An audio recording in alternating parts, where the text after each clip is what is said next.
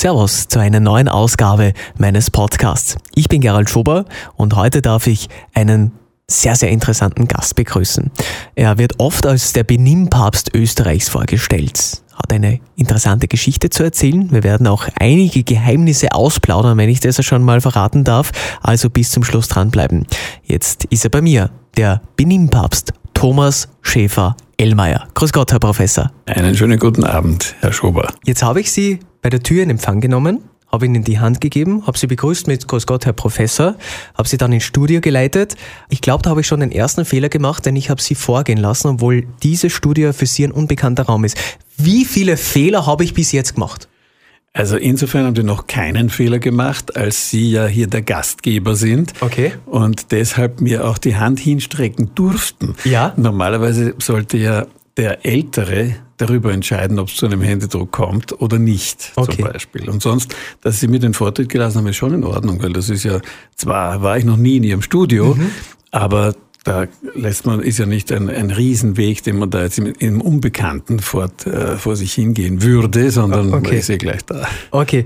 Wie wichtig ist gutes Benehmen in der heutigen Zeit, in der heutigen emanzipierten Zeit, möchte ich dazu sagen?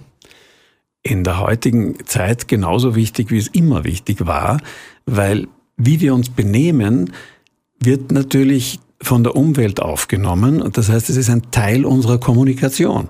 Und optimale Kommunikation ist auf jeden Fall wichtig und immer ein Vorteil. Und daher ist gutes Benehmen gute Kommunikation.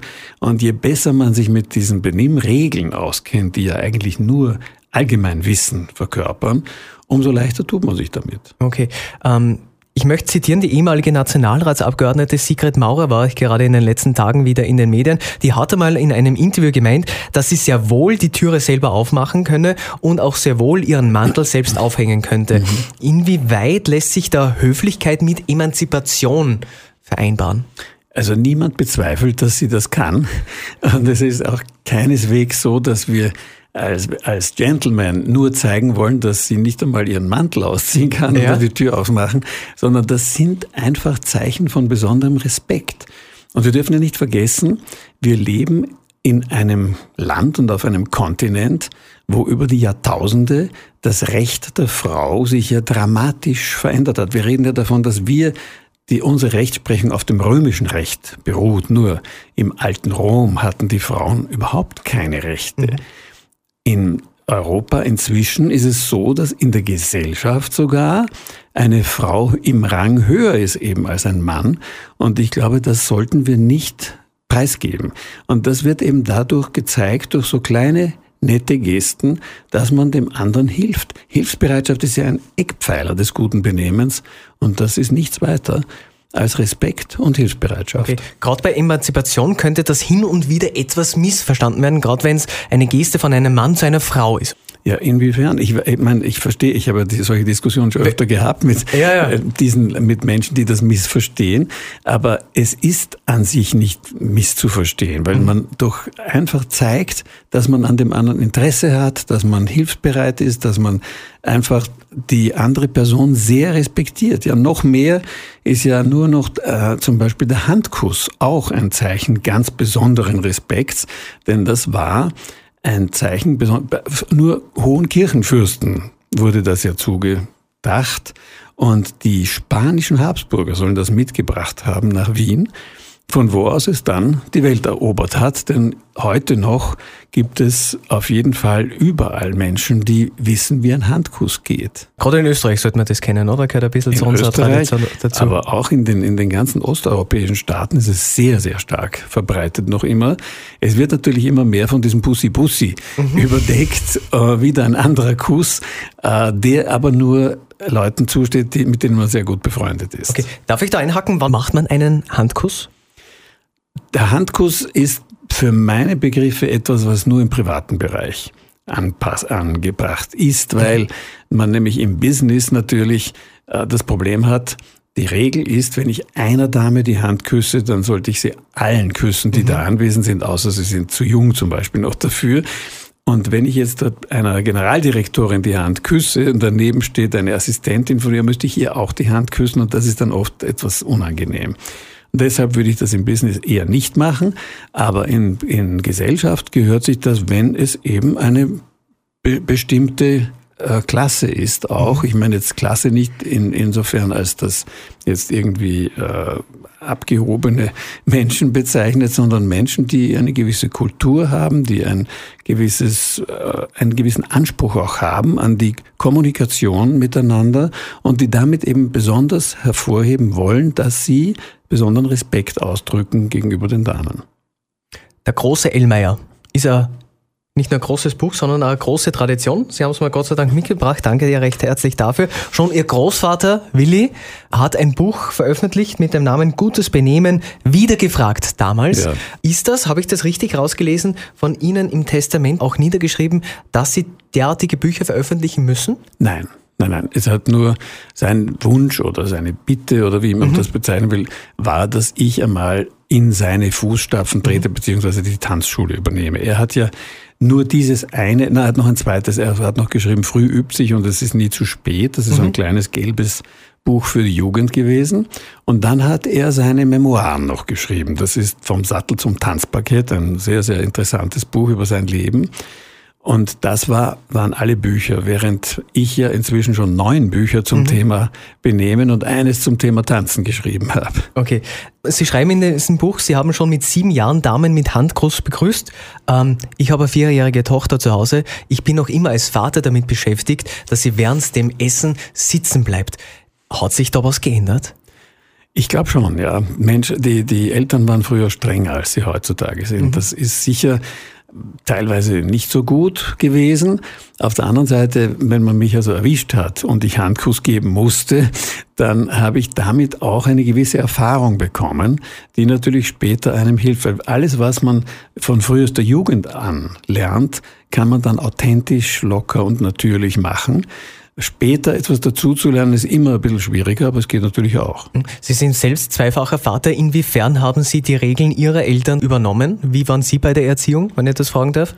Ich war bei der Erziehung ähnlich wie meine Eltern, wobei ich ja zugeben muss, die Erziehung hat meistens die Mutter gemacht, weil ich sehr viel verreist war. Ich war damals in der Industrie tätig und war auf der ganzen Welt unterwegs.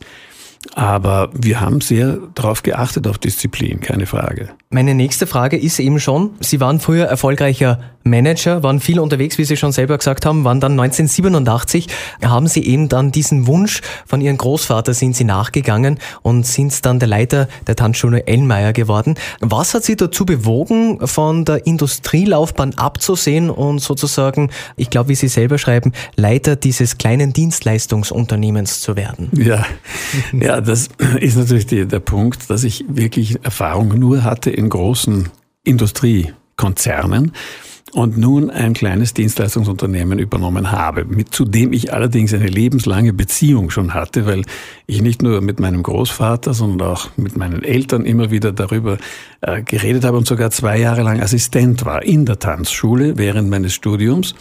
Und die Idee, das zu übernehmen, hat mich überzeugt, da, dazu hat mich überzeugt vor allen Dingen, dass das etwas ist, was es auf der Welt nur einmal gibt. Ja, sowohl die Tanzschule Ellmeier in ihrer Form und in ihrem Grundsystem, als auch die Wiener Balltradition. Ja, in Wien gibt es ja etwa 500 Bälle jedes Jahr. Es gibt in keiner anderen Stadt auch nur annähernd irgendetwas dergleichen. Und das zu pflegen, sich dafür einzusetzen und diese Traditionen zu bewahren, die ich für sehr wertvoll halte. Das war für mich ein wichtiger Grund, nach Wien zu gehen. Und diesen großen Schritt zu wagen. Ja, und diesen großen Schritt zu wagen, der natürlich am Anfang nicht leicht war. Okay. Sie sind aufgewachsen äh, in Vorarlberg, sind aber in Zell am See geboren, habe ich recherchiert. Ja. Wie kommt denn das? Naja, meine Mutter ist mit meinen Cousins nach Kaprun ja. gegangen, geflüchtet, könnte man sagen, vor den Russen ja. aus Wien. Und dadurch bin ich dann in Zell am See zur Welt gekommen, bevor wir nach Wien zurückgegangen sind. Thomas Schäfer-Ellmeier, ein Salzburger. Ja. Das ist auch schön, wenn wir das auf Antenne Salzburg sagen können. Herr Professor, jetzt noch äh, eine kurze Frage. Sie schreiben selbst, täglich kommen komplexere Fragen dazu zu diesen Benimmregeln, die Sie schon manifestiert haben. Inwiefern kann man diese Benimmregeln adaptieren im Kontext der Zeit? Oder inwiefern sind die in Stein gemeißelt? Denn Kritiker werfen Ihnen ja vor, dass Sie diese Benimmregeln nicht so konsequent umsetzen.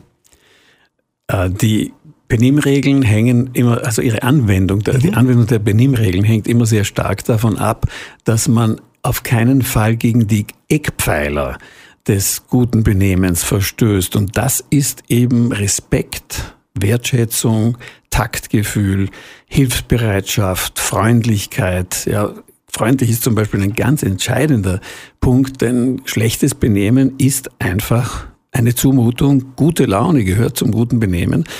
Alle diese Eckpfeiler haben an sich mit den Benimmregeln nicht so viel zu tun. Die Benimmregeln selber sind nur Hilfsmittel für eine möglichst reibungsfreie Kommunikation. Mhm, aber Sie schreiben ja auch im Buch, es entstehen immer wieder neue Fragen.